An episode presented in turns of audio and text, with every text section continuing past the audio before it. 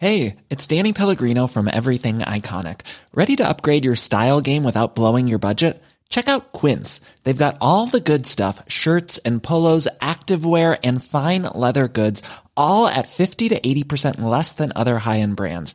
And the best part? They're all about safe, ethical and responsible manufacturing. Get that luxury vibe without the luxury price tag. Hit up quince.com slash upgrade for free shipping and 365 day returns on your next order. That's quince.com slash upgrade.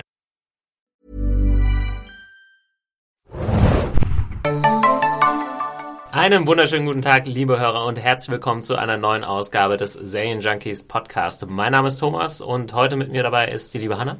Hi. Und zum ersten Mal eine Podcast-Premiere. Woo! Der Henning ist dabei. Hallo. Henning, äh, erzähl mal kurz, du bist äh, aktuell Praktikant hier in der Serien Junkies Redaktion. Macht's, macht's den Spaß? Ja, das muss ich sagen. Wir halten ihm auch gerade keine Pistole an die Stirn. Sonst wirst du gehäutet. Was war das in der letzten? Wir hatten so irgendwann dann wieder doch einer geschrieben, dass sonst werden die, die Serien-Junkies-Praktikanten irgendwie in der Dreadford oder so. Äh, Genau, das ist ja heute auch noch Thema, äh, das Häuten. Ja, ich wurde heute mal rausgelassen. Die Ketten wurden gelockert. Und Im ähm, Hundezwinger. Darfst auch heute mal Henning sein und nicht Reek. Ja. Oh.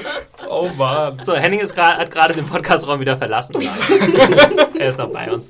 Ähm, ja, wir freuen uns, dass ihr natürlich wieder eingeschaltet habt und äh, ich mache erstmal hier kurz den, den, ähm, den Abwasch der ganzen Infos. Das haben wir ein bisschen vernachlässigt, habe ich vorhin noch zu Hannah gesagt. Jetzt müssen wir nochmal alle Infos hier klar machen für Leute, die vielleicht auch neu dazugekommen sind. Wir haben ja äh, vielleicht viele neue, einige neue Hörer. Wir haben auf jeden Fall viele Hörer, was uns freut, jetzt gerade zur Game of Thrones, äh, zur vierten Staffel. Und deswegen kurz die Infos. Also ihr findet alle unsere Podcasts auf serienjunkies.de slash podcast.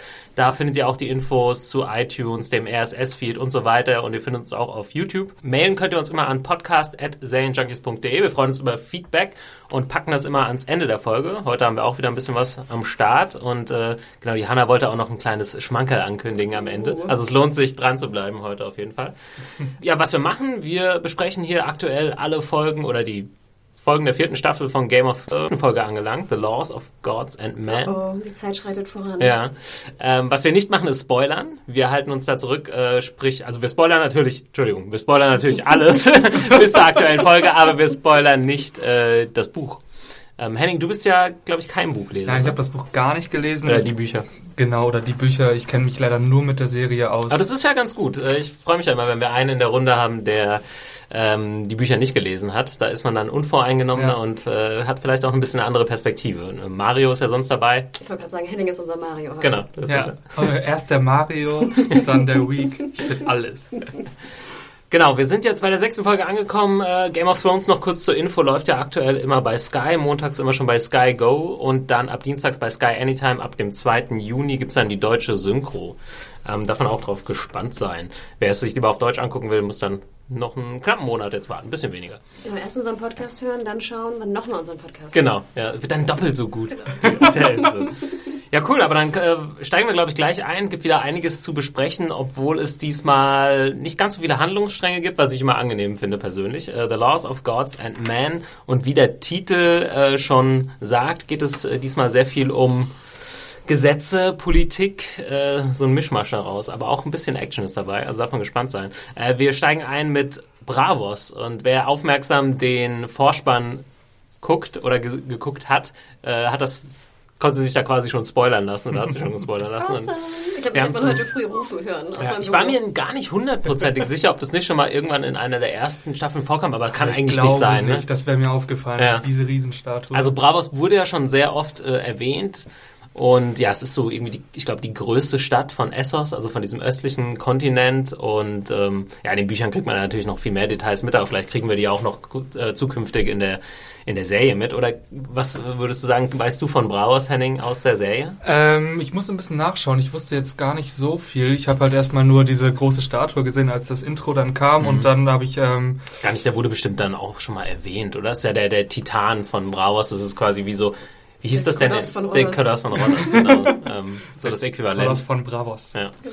Und äh, ja, wir, wir steigen ein mit äh, Stannis und Davos. Hat sich ja schon so angedeutet, dass äh, Stannis, nee, Davos schon äh, so eine kleine Idee hatte. Und äh, da ging es um die Iron Bank, die ja auch in den letzten Folgen immer öfter erwähnt wurde, damit man so weiß, es gibt da diese Bank. Ja, ähm, ich finde, das haben sie auch sehr schön gemacht. Ne? Mhm. Sie haben es nicht so einfach in der letzten Folge einmal erwähnt und schwupps sind sie in Bravos, sondern sie haben ja wirklich jetzt, ich glaube, die letzten fünf Folgen fast in jeder Episode Bravos erwähnt und schon davor. Ja, also und vor allem auch immer wieder die Probleme der Krone mit äh, Geld und woher haben sie eigentlich das Geld, nämlich von der Iron Bank geliehen und das wird jetzt offensichtlich immer mehr zum Problem für die Lannisters und deswegen hat jetzt äh, Davos offensichtlich den Plan gehabt und konnte da Stannis scheinbar überzeugen, wir gehen jetzt mal dahin zu der Iron Bank und äh, versuchen die mal auf unsere Seite zu holen, was ja erstmal nicht so doll funktioniert. Also erstmal fand ich es, äh, also ich fand die Szene sehr schön. Wir haben ja jetzt erstmal wieder, wir können erstmal über die ähm, Location sprechen, mhm. ja, und wie sich's für eine Bank gehört, sehr monumental. Ja? Also ich habe mich da schon so ein bisschen ans Frankfurter Bankenviertel erinnert. Du als Hesse, ne? Ja, genau. So schön Marmorboden und ähm, ich finde, man hat, also man erstmal lässt man Stannis warten, was er schon mal nicht so gut aufnimmt offensichtlich und auch Davos versucht hat so mit so einer kleinen Story irgendwie die Stimmung zu lockern, klappt auch nicht so wunderbar. Und äh, zweitens mal ist es auch so inszeniert, dass sie teilweise sehr klein im Bild wirken. Dieser lange Gang ähm, wird gezeigt und in so einer weiten Einstellung. Also Stannis ist da jetzt nicht als der große Adelige oder der große Lord empfangen äh, worden. Ich fand, ich fand schon mal schön, dass die äh, Banker ne, drei ja. Stühle hatten und die Gäste nur so auf so kleinen so, so Höckerchen. Ja. Das waren so ja, monumentale Betonhocker, die ja. einen ohne, auch eher einschüchtern sollen. Genau, ohne Lehne. Aber nochmal zum Anfang. Ich fand ja schon die erste Szene schön. Ich habe mich ja immer furchtbar aufgeregt in der dritten Staffel über die schlechte ähm, Special Effects bei Booten. Aber ich finde jetzt ja in dieser Staffel machen sie die Boote unheimlich gut. Und dann siehst du ja die erste Einstellung, wo Davos und Stannis auf dem Boot sind und dann, mhm. glaube ich, so durch die Beine ne, des Koloss fahren. Stimmt. Und dann sieht man ja so Bravos in der, in der Totaleinstellung und ich finde diese Szene immer super geil. Also nee, das, das war sehr schön. Also ich finde die, die weiten Einstellungen, die funktionieren sowieso immer sehr gut, weil diese Städte von weiter mhm. weg, ich glaube, das ist mit dem Computer nicht so schwer darzustellen. Was du meinst, ist, glaube ich, wenn die auf dem Schiff sind und man hat so das Gefühl, im Hintergrund ist der Greenscreen und dann wird genau. dann so ein bisschen äh, Wasser eingeblendet. Also so sah es aber nicht aus. Genau, ne? ja, das haben sie, das lassen sie relativ weg jetzt. Sie haben mehr so mhm. wie so Halbtotalen irgendwie auf den Schiffen und nicht mehr genau diese Greenscreen-Hintergrund, mhm. äh, ne, wo dann so eine so ja, mein, mein, mein Vorhang so als ja, Hintergrund. Ja, das kann, das kann manchmal ein bisschen unglücklich ähm, aussehen. Und dann hast du absolut recht, dieser, dieser Raum war Wahnsinn. Ich glaub, weiß auch nicht, ob es, ob es ein anderer Raum war, der einfach nur umgebaut wurde, aber er sah einfach riesig aus. Ja. Gerade im Vergleich auch zur Pyramide, wo wir nachher zu kommen, zu Dani, fand ich, war dieser Raum super geil. Hm.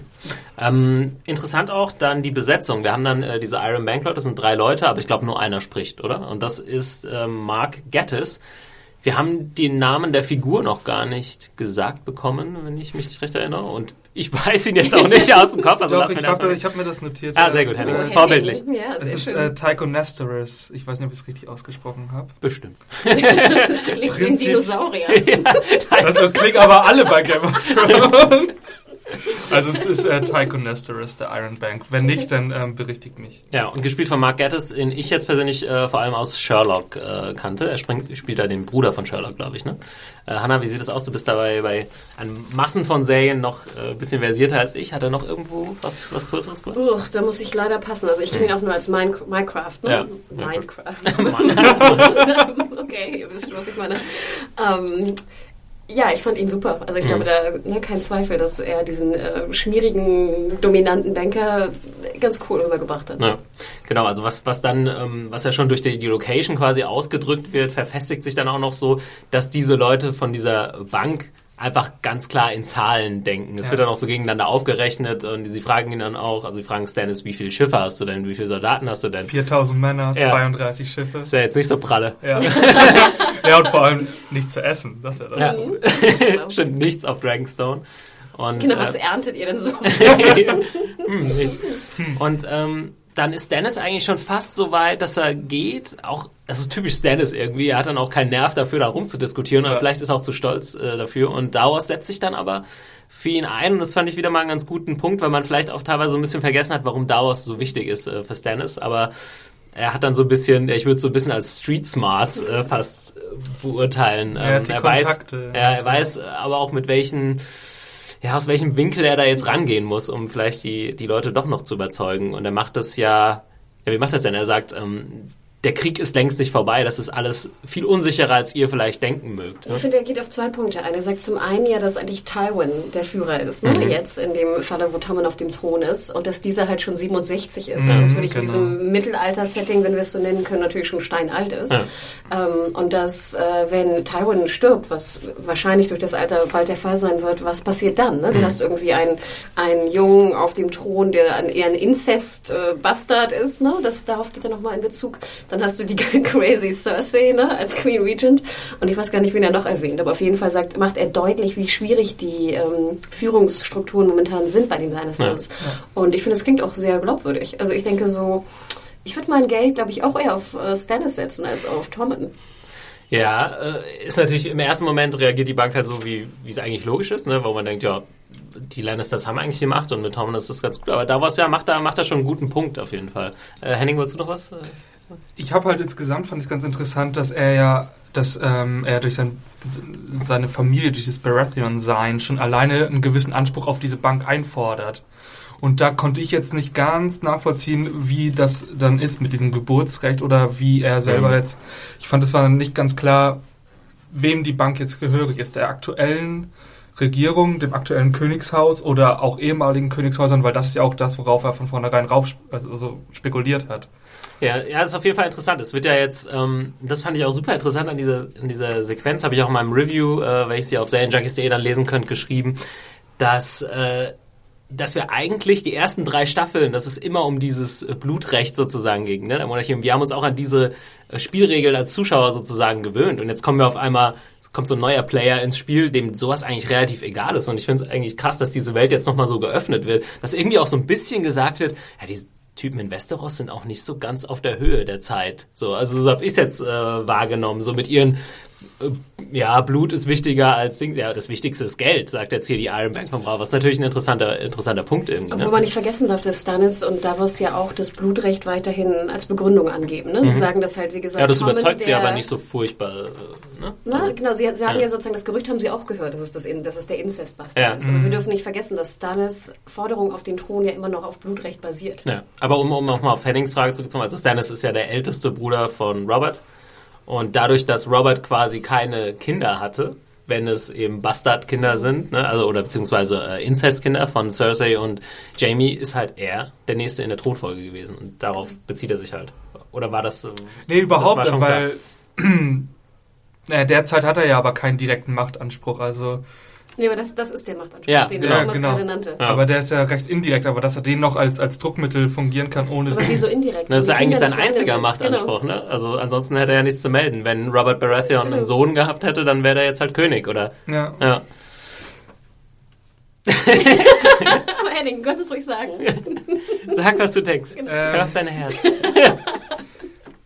Ja, das ist ja aber auch nur ein Machtanspruch. Also ähm, er geht ja zu der Bank und er kann ja nicht sagen, ich gehöre zum Königshaus, gebt mir Geld, sondern er kann ja nur sagen, es könnte sich so und so entwickeln. Das ist eine reine Spekulation und das ist ja eine, eine, eine also es ist ja nur eine Rechnung, eine, eine also Ja, mit klar, denen er ja, den vorzeigen Ja, kann. Stannis muss halt darauf hoffen, dass auch aufgrund dieses Machtanspruchs ihm dann gewisse Leute auch wieder unterstützen, sobald Ja. es vielleicht wieder zur Auseinandersetzung kommt. Ne?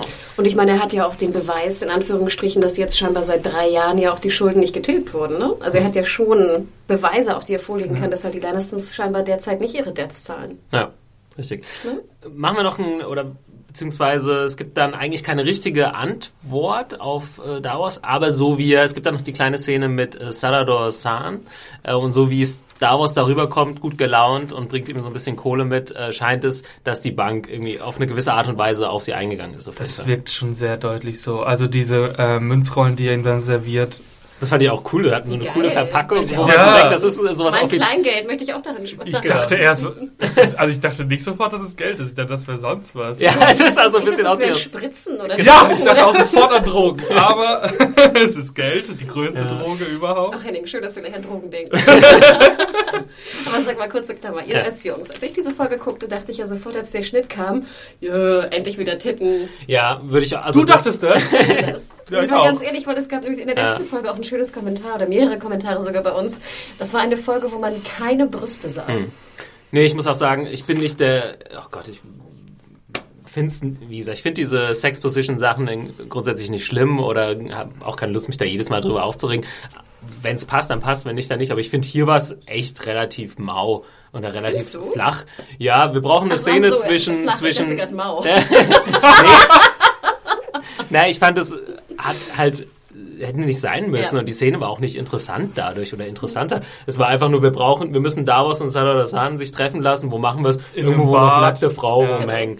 Und äh, ja, also ich fand ich es- auch mit einer der schwächsten Szenen der Episode. Es war eigentlich nur nochmal, um den Zuschauer auch in Erinnerung zu rufen, wer ist Hassan? Den haben wir, glaube ich, erst einmal gesehen Ich nicht, vorher. dass wir ihn überhaupt gesehen Ja, haben. Also ja, ich ja. konnte mich auch gar nicht erinnern. Er kam schon mal vor Okay. und Davos hat damals auch versucht, ihn irgendwie zu rekrutieren. War das im Angriff von auf die auf King Genau, auf Blackwater. Und äh, die, die Blackwater kriegen. Und da hat er, glaube ich, auch mitgekämpft, hat Hm, dann ist er gesagt, so. hm, ne? war ja, ist halt scheiße gelaufen, gehe ich wieder. Also ich glaube, er ist halt einfach nicht umgekommen bei dem Kampf, aber sie haben, glaube ich, für Dennis, äh, für Stannis gekämpft äh, auf der Blackwater. Wenn, wenn ich jetzt hier falsch liege, korrigiert mich gern, liebe Hörer. Und da haben wir ihn einmal gesehen und jetzt äh, versucht er ihn quasi wieder auf seine Seite zu holen. Nee, ich fand, es war einfach sozusagen viel, viel Titten und viel sozusagen Mumu, wenn ich sagen darf, weil einfach als äh, Ausgleich für die letzte Folge. So kam mir es halt vor. Kann sein. Und auch in der nächsten Szene mit Ramsey sehen wir das ja auch noch. Genau, da, wir können gerne gleich weitermachen. Ich denke, im Bravos äh, haben wir das Wichtigste abgearbeitet. Genau, es äh, fängt an, was ich ganz cool fand. Wir sehen jetzt Yara wieder zum ersten Mal, die ja ähm, quasi die dritte Staffel beendet hat mit dem Versprechen, ihren Bruder quasi zurückzuholen. Wir haben seither nichts von den Ironborn gesehen. Und äh, ja, es steigt auch so ähnlich wieder ein, eigentlich wieder mit so einer, was nicht so oft passiert, mit so einer äh, Voice-Over ja, ja, was heißt Voice-Over? Ja, sie, sie spricht, sie hält diese Rede auf dem Schiff oder auf diesem kleinen glaub, sie Bötchen liest- vor ihren sie Leuten. liest oder den- sie, den sie Brief liest vor, den ne? Brief vor. Und es gibt dann aber so eine Parallelmontage zu, mit Ramsay. Und ja, wo wir wieder so bei, bei Titten sind sozusagen. Also, dass sie da halt kein interessanteres, ich wusste jetzt nicht, was ich davon halten soll. Wie soll ich das interpretieren? Auf der einen Seite haben wir Yara, die die Leute heiß macht und sagt, wir müssen jetzt kämpfen. Also heiß macht im Sinne auf heiß auf, auf Krieg. Wir müssen unseren, unseren Prinzen rächen und so weiter. Und es hat irgendwie die Ironborn dargestellt, die sich nicht unterkriegen lassen und so weiter. Und auf der anderen Seite haben wir Ramsay, der irgendwie rumvögeln. Das wusste ich jetzt nicht, was soll das Ja, über das- seine Figur sagen? Es wäre interessanter gewesen, wenn er jetzt irgendwie gerade jemand am Foltern gewesen wäre oder so vielleicht. Ja. Ich weiß nicht, aber ich habe wirklich manchmal das Gefühl, es ist immer ein leichtes Auswegmotiv bei Game of Thrones. Ja. Wenn man eine Szene hat, wo man jetzt nicht weiß, wo man, wo zeigt man den jetzt dabei, es ist nicht ganz klar und es muss quasi ein, ein Übergang Ja. ähm, stattfinden, wo eine Person zu einer anderen stößt. Ja, dann zeigen wir sie doch beim Geschlechtsverkehr. Das ist einfach das gängigste Motiv und Ja. ich, Ich, habe das glaube, Gefühl, man hätte jetzt halt was wählen müssen, was Ramsay irgendwie, was so seine, seine Gier oder seine psychopathischen Züge oder so zeigt, um halt zu sagen, ja, jetzt kommen die und machen ihn fertig, aber ihn einfach beim Sex zu zeigen, das finde ich äh, habe ich jetzt auch nie so mit Ramsay verbunden, dass er jetzt irgendwie so, ja, Hannah, bitte. Sorry. Aber ich finde, das, das macht es ja doppelt deutlich. Also ich gebe euch absolut recht, ich finde, anfangs macht das auch überhaupt keinen Sinn, weil das war ja eine relativ ja, positive Sexszene, sage ich mal. Also die hatten ja. Ja. beide Spaß Ja, daran. und er hat sich nicht irgendwie angefangen Ja, zu verprügeln oder Und irgendwas. deswegen finde ich, macht das auch doppelt keinen Sinn, weil du, wenn ich denkst, dass irgendwie Ramsey, geschweige denn die Frau, irgendwie beim Sex mit Ramsey auch irgendwie ne, Freude haben könnte. Ähm, aber dann nachher, glaube ich, das sollte es ja auch verdeutlichen. Er taucht dann ja auf in der Szene, zu der wir gleich kommen werden, so völlig blutverschmiert. Und Ja. ich dachte, das sollte verdeutlichen, dass er scheinbar sie danach irgendwie Da, abgeschlachtet da bin ich mir ganz unsicher. Ich glaube, ich habe das auch gerade irgendwo mal, mal gelesen im Netz, aber theoretisch hat er sich auch gerade zu diesem Ort dahin durchgekämpft. Ach durch so. gewisse Ironborn und so habe ich das eher interpretiert, Also ich dass er da vielleicht schon mit seinen Leuten auf ein, zwei andere Leute getroffen ist, Ich- ich- ich hab- die da ich hab- vielleicht Wache standen oder sonst irgendwas. Ich habe nirgendwo was gelesen, aber ich dachte, das sollte es sein. Aber ich finde, dann macht das noch viel weniger Sinn, weil ich finde auch, dass die Szene sehr viel deutlicher gewesen wäre, hätte er die jetzt gefoltert. also ich glaube, erstens habe ich das, diese Brücke gar nicht geschlagen, dass dieses Blut jetzt irgendwie noch aus dem Geschlechtsverkehr kommt. Also ich ehrlich Das gesagt auch nicht. Erst, auch, weil ich es irgendwo mal, weil es ja. aber irgendwo mal jemand im Netz auch so interpretiert hat. Das fände ich auch ganz schön überzeichnet. Ich, Ja. Was wäre denn da ähm, quasi? naja gut, Aber um aber, das Psychopathensein Ja. ne, zu Ja. aber ich glaube, Ja, das Psychopathische ist ja schon, dass er oben ohne dann irgendwie da kämpft. Also ja, das Psychopathische ist, dass du dran denkst. das auch.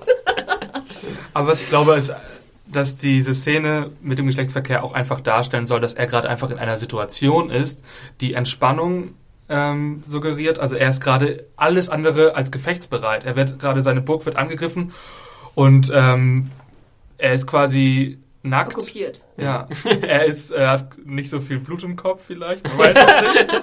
Aber auf jeden Fall ist er halt ähm, gerade, also so genau in dem Gegenteil von einem Gefechtssituation. Er ist gerade beim äh, halt beim Sex. Aber was soll das sagen? Im Endeffekt würde ich, auch, würde ich euch auch absolut recht geben. Es macht eigentlich keinen Sinn. Also ich finde, die Szene macht nur Sinn, wenn er sie danach abgeschlachtet hat und davon die Blutspuren kommen.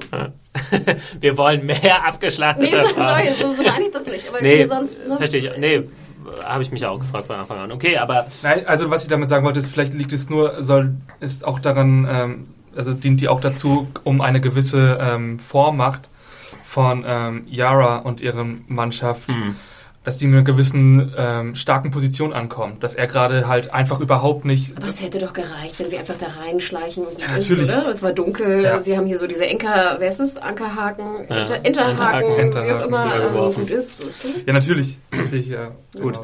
das Ding ist, dass dann ähm, sowieso jetzt nicht irgendwie an der mangelnden Vorbereitung oder Kampfkraft oder so scheitert, äh, sondern interessanterweise an Theon selbst, der bei den Hunden eingesperrt ist, was auch wieder recht heftig war, aber irgendwie konnte man sich sowas schon fast denken, irgendwie, als er dann sagt, er ist nicht in, im Gefängnis äh, oder in den Kerkern.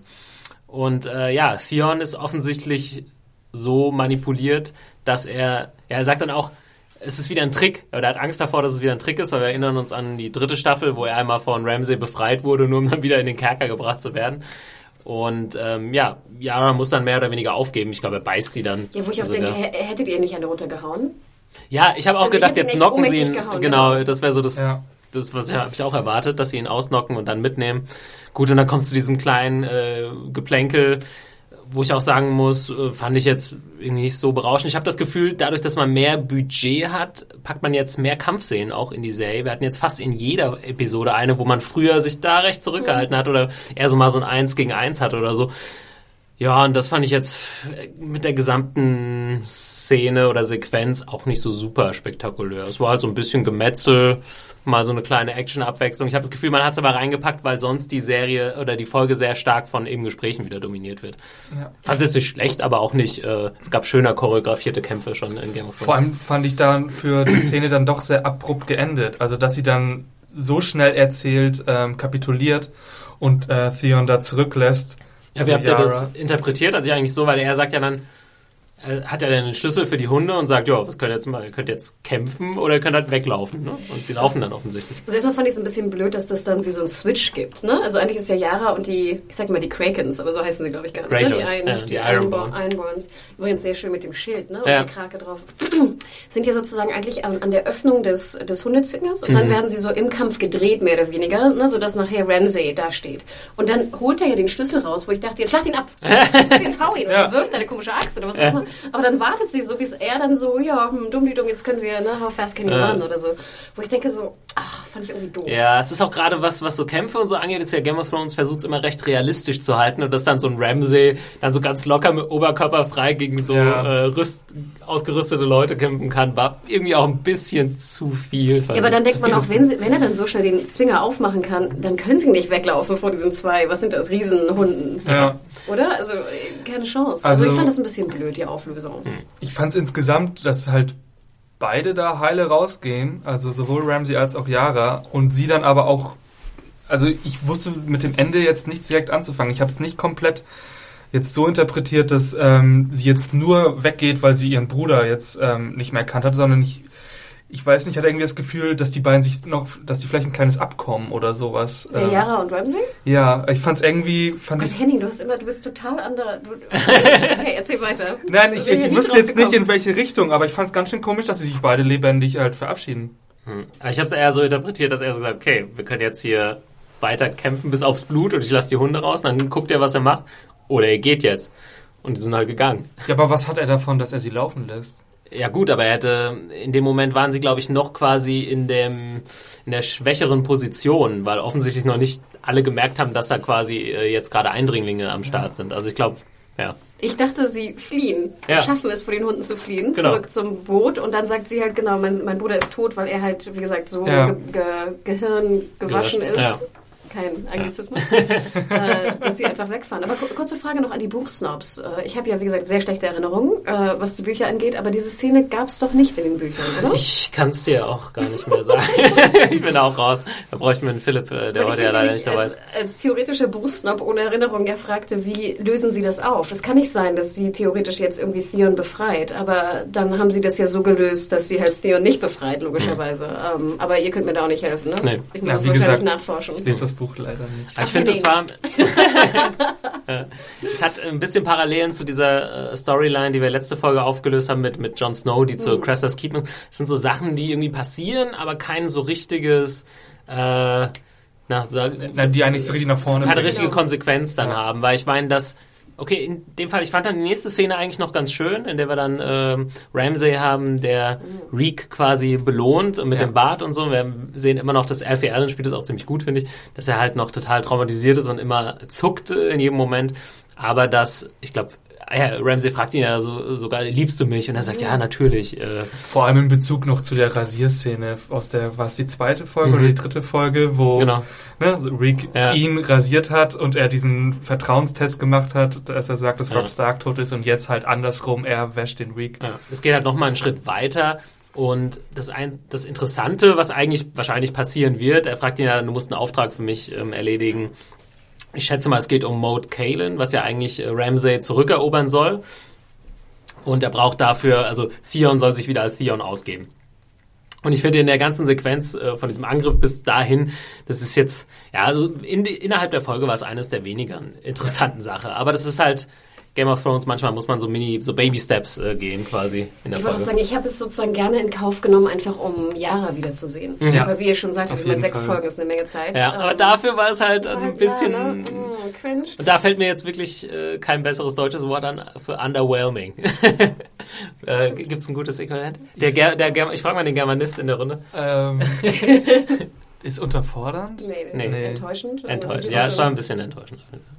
Und noch eine Sache wollte ich sagen. Ich finde, da wurde auch Ramsey, ich fand auch die, ich gebe dir absolut recht, die Szene mit, mit Ramsey und, und äh, Theon war super. Auch die beiden Schauspieler Mhm. in, dem Zusammenhang.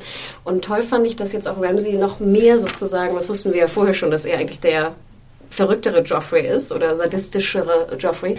Aber hier fand ich es auch sehr schön, jedes Mal, wenn er so den Schwamm so nahm, dachte ich immer so, oh Gott, da ist irgendwas drin. ne, da ist irgendwas, irgendwas passiert Ich mit glaube, dem das Schwamm. dachte irgendwas, Theon auch. Irgendwas macht er jetzt mit diesem Schwamm und dann wirklich, dass er ihn dann so wäscht nur. Das finde ich immer ganz toll, wie, und das merke ich sozusagen beim Schauen, wie Angst sich wirklich so aufbaut. Und ich, ne, Diese kleinen Gesten, die genau zwischen Vertrauen und dem Bruch damit stehen, Ja. die sind toll. Das ist halt, wir hatten ja auch schon mal die Mail äh, mit so einer kleinen äh, Psychoanalyse zu diesen beiden äh, Figuren, also zu Joffrey und, und ähm, Ramsay. Und dass Ramsay jemand ist, der viel besser weiß, wie er aktiv Leute manipuliert. Und ja, es ist ja eigentlich, also er hat so das Zuckerbrot- und Peitsche-Prinzip auf Theon so extrem äh, angewendet. Und viele haben sich auch in der dritten Staffel gefragt, woher brauchen wir jetzt diese ganzen Folterszenen? Jetzt ist es natürlich, jetzt zahlt sich das schon so ein bisschen aus, Ja. dass sie das so durchgezogen haben, ja? weil man jetzt äh, die Figur des Theon halt in dieser Phase schon irgendwie versteht. Ja, das Obwohl es schon sehr extrem Ja, ist. und ich kann auch Theon verstehen fast, dass er mit Yara nicht fliehen wollte, weil man denkt ja schon, jetzt flieh doch endlich, dann bist du da raus. Aber du denkst immer, oh Gott, die Bestrafung möchte ich auch nicht erleben. Äh, ja, Holy wenn es irgendwie schief geht oder Ja. so, ja. Okay, ähm, gehen wir einen Schritt weiter und zwar nach ähm, Marine. In der wir endlich mal wieder die Drachen äh, sehen. Ich glaube, die Drachen hatten wir, oder den Drachen, äh, die Drachen hatten wir bis jetzt nur in der ersten Folge der vierten Staffel, glaube ich. Ja. Und äh, ja, was habt ihr gedacht, als diese Szene angefangen hat mit diesen Hirten? Äh, Ich wusste war- erstmal gar nicht, wen wir da gerade sind und wo wir gerade Ja. sind. ja, ich war, auch so grad vom erst Outfit mal- her, was mir auch nicht hundertprozentig Es war so klar. grün. Ja, Ja. Ich dachte, er ist irische Landschaft, aber er passt nicht so richtig rein. Ich war auch verwirrt, wirklich. Ich finde, das war viel zu grün für Marine. ja, wer Und weiß. Hügelig. Ja. nicht, ich dachte, Marine drumherum wäre nur Wüste oder, Mhm. oder Sand Ja, oder ja. ein paar Hügel, aber nicht so grün. Wie du schon sagst, es sah mehr so nach buschigem, grünen Nordirland-Gras aus. Ja, auf jeden Fall. Ja. Ja, und der, der arme Schafhirte kommt da ein bisschen seine Ziegen gegrillt. Äh, offensichtlich sind Ziegen so das, äh, der Lieblingssnack. Das hatten wir ja schon mal in der ersten Folge. Wo ich aber auch dachte, wie geil, bitte, die ist ja gleich gegrillt. Ja, ja, dass er die noch ja, brennend äh, muss auch ein bisschen lachen. wird, Ja, also der Drache brät die so kurz an und nimmt sie dann mit. Aber dachtet ihr nicht auch vielleicht, dass er das Kind mit verbrennt? Ja, ich hatte kurzzeitig, als er dann eben bei der nächsten Szene vor Danny steht, hatte ich kurzzeitig Angst quasi, äh, dass er dann wirklich sein Kind noch dabei hat. So, das war halt so der Unfall. Und dass es dann irgendwie noch krassere Konsequenzen hat. Aber Ähm, ich fand, es war dann, wir sehen dann das, was Danny ja ähm, angedeutet hat oder angekündigt hat in der letzten Folge, dass sie jetzt als Herrscherin auftritt ja. und mit den quasi mit den Problemen sich versucht zu, zu befassen von den Leuten. Und das erste Problem ist halt dieses Problem was sich noch relativ einfach lösen lässt. Oh, der arme Schafhirte hat seine, ja. oder Ziegenhirte hat seine Ziegen verloren. Der kriegt jetzt mal, der kriegt das entschädigt. Aber so. das fand ich auch ganz witzig. Ich fand das schon, nachdem wir schon in der ersten Folge so diese leichten Erziehungsprobleme langsam der Drachenmutter gesehen haben. Nun ganz lustig, dass sie sich ähm, quasi die Beschwerden über das Verhalten ihrer Drachenkinder anhören muss und dafür gerade stehen ja. muss. Das hat schon so ein bisschen was Erziehungstechnisches. Ja. ja, man merkt ja auch, dass sozusagen Herrschen auch ein extrem langweiliges, äh, langweiliger ja. Zeitvertreib ist, ja. ne, wenn sie irgendwie 220 solcher Leute sich anhören muss. Ähm, wie fandet ihr den Raum, wenn ich nochmal auf deine enttäuschend äh, Phase wieder eingehen kann? Weil ich fand, es war derbe dunkel da drin. Also von der Beleuchtung habe ich es überhaupt nicht verstanden. Es war super karg. Und äh, ich fand das ja, Es ist halt eine Pyramide. Ne? Ja, es sind ja auch nicht so furchtbar, es sind ja keine Fenster drin oder so in dem ja, Sinne. Da waren ne? schon Fenster. Ja, da waren nur Löcher, oder? oder Löcher, ich weiß gar nicht, ob es Fenster waren, ja. Aber, ich, also Aber ansonsten fand, fand ich sehr enttäuschend. Hm. Ich fand es eigentlich ganz cool. Es ist halt so ein extremer Raum gewesen, so im Sinne, dass Danny halt sehr hoch sitzt und es ist schon so eine extreme Machtposition, was auch relativ logisch ist in der äh, Gesellschaft, wo halt, wo es Meister oder Master und Sklaven gibt. Also und da sitzt ja fast derjenige, der auf dem Iron Throne sitzt, irgendwie mehr auf einer Ebene mit der mit der dem Pöbel. mit dem Pöbel oder mit den Leuten, die vor ihm stehen. Also es ist schon so eine sehr erhabene. Ja, und Position. das merkt man aber auch gleich von vom Beginn an, wo dann Oh Gott, dieser Name jetzt. Ich habe ihn mir irgendwo notiert. Lorak, Lorak. Achso, der zweite, der dann ankommt. Der zweite. Also ich würde jetzt ja. mal übergehen zum zweiten. Ich ja, glaub, ja, den, ja, auf jeden Fall. Den Ziegenvater haben wir so ganz gut ja. Abgefrühstückt. Das war halt dann auch eine, eine, schöne Gegenüberstellung, weil, wie gesagt, das erste, als es dann gelöst ist, freut sich Danny ja auch so ein bisschen. Ach, das war ja einfach, ne? Herrschen ist gar nicht so schwierig. Und dann kommt, ähm, dann kommt der, dieser Ad, ja, dieser Sohn einer Adelsfamilie und dann wird das Problem. Wie heißt der, Hanna? Achso, ich kannst meine Schrift lesen. nee. Also ich habe mir aufgeschrieben, Hista Solorak. Ich glaube, das ist auch ist nicht so, so entscheidend. Ich weiß nicht genau. ich glaube, entscheidend war er, für so. was er steht, nämlich äh, für die ehemaligen Herrscher quasi. Genau. Und ja, auf, da wird es dann auf einmal viel komplizierter. Mhm. So, da wird es nicht nur, oh, da sind nur Leute, die ich mit so ein bisschen Geld abspeisen kann, ja. sondern da ist jemand, der auf die Kultur äh, pocht quasi und auf das Recht seinen Vater, der gekreuzigt wurde, ähm, ihn richtig zu beerdigen nach den alten Bräuchen und dann auch noch äh, quasi on top, dass er eigentlich noch nicht mal dass er eigentlich nur Opposition war zu diesen brutalen zu diesem brutalen Vorgehen mit den Kindern und so weiter. Also eine ein ziemlich schwierige ja, ja. Situation. Der kam ja auch recht sympathisch mhm. rüber, der Typ. Und, ähm, und man konnte es so nachvollziehen. Ne? Ja. Man konnte auch diesen Twist verstehen, dass auch natürlich die, die Meister von damals natürlich auch vielleicht anderer Meinung waren. Und dass mhm. es da auch welche gab, die dagegen waren. Oder vielleicht sogar gegen die Sklaverei sind oder gegen andere, ähm, ein anderes Verhältnis zu den Sklaven. Fand ich eine, eine tolle Situation. Ja, und das finde ich sehr schön. Das ist das zweite Mal in dieser Folge, wo wir einmal haben wir, ich weiß nicht, wir haben drei Staffeln lang Westeros und wer ist der König, bla bla bla, und dann haben wir auf einmal die Bank, an der es dann hängt. So, da wird so ein komplett neues Universum aufgemacht. Ja. Und jetzt hier äh, nochmal, Danny erobert alles und ah, super Danny. Und natürlich hatten wir schon so leichte Anleihen, das ist natürlich auch, dass man es auch kritisch sehen kann. Aber jetzt wird sie auf einmal von der Befreierin und ähm, da kann man finde ich, auch die Parallelen zur modernen Zeit quasi ziehen. Ne? Ich habe da sofort irgendwie bei an Irak, Afghanistan gedacht, wo die Leute natürlich auch da sind, so, ja, ihr könnt hier reinkommen und uns quasi befreien von den bösen Meistern, aber könnt nicht die Kult auf die Kultur scheißen sozusagen und ihr müsst auch gewisse Regeln befolgen und die muss man erstmal kennen. Es gibt und, eine Kultur, ja, genau. genau. Ich finde es insgesamt äh, langsam wesentlich interessanter, wie dieses Heiligenbild von Danny abgebaut wird.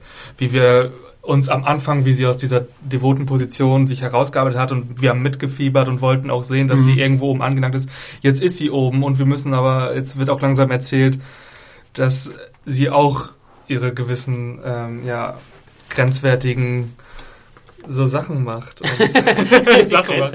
Nein, das, ähm, naja, ihr, ihr ihr sehr schnelles Vorgehen auch seine Schattenseiten zieht. Ja, dass sie zum Beispiel wusste sie ja, hätte sie ja schauen können, wen kreuzige ich da überhaupt, ne, im genau. Einzelnen. Und das wurde ja nicht gemacht. Und wir hatten ja damals auch die, die Kritik von Sir Barristan, der gesagt hat, sollte man vielleicht nicht unbedingt machen. Ja. Und äh, jetzt ähm, muss sie sich mit den Konsequenzen auseinandersetzen. Ja, ja und auch wieder Fazit, ne? Als Herrscherin, auch herrschen ist nicht leicht, ne? Du ja. kannst irgendwie eine tolle Drachenmutter sein, aber bist du auch eine gute Herrscherin? Deswegen finde ich immer schön, wenn das manchmal sind es so einfache Szenen in Game of Thrones, zum Beispiel als die Marine erobert mit dem Champion und man Ja. ist da so, yeah, geil, badass. Und dann wird es auf einmal so, oh, das hat auch Konsequenzen. Ja. Ne? Und es wird kompliziert, ne, Ja. sozusagen. Ja.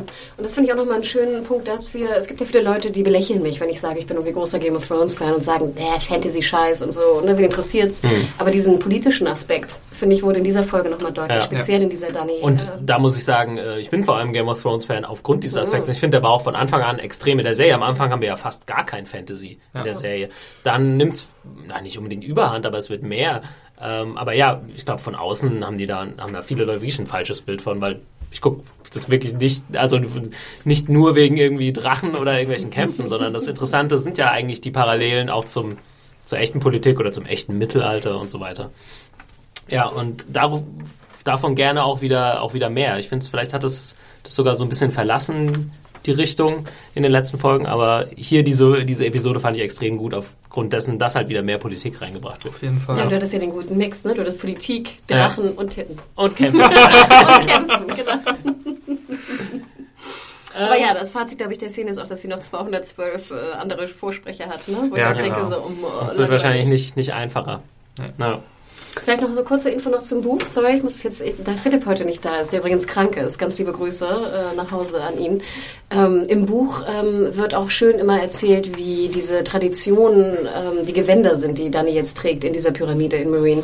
Das ist, ich glaube, sie trägt immer so ein ganz schweres, super aufwendiges Kostüm. Und ich weiß gar nicht, ob es da auch ist, dass sie so eine Brust frei haben muss. Kann gut sein. Aber ähm, also, dass sie sich da auch den Traditionen so ein bisschen, dass sie den Anpasst. folgt. Genau. Ja.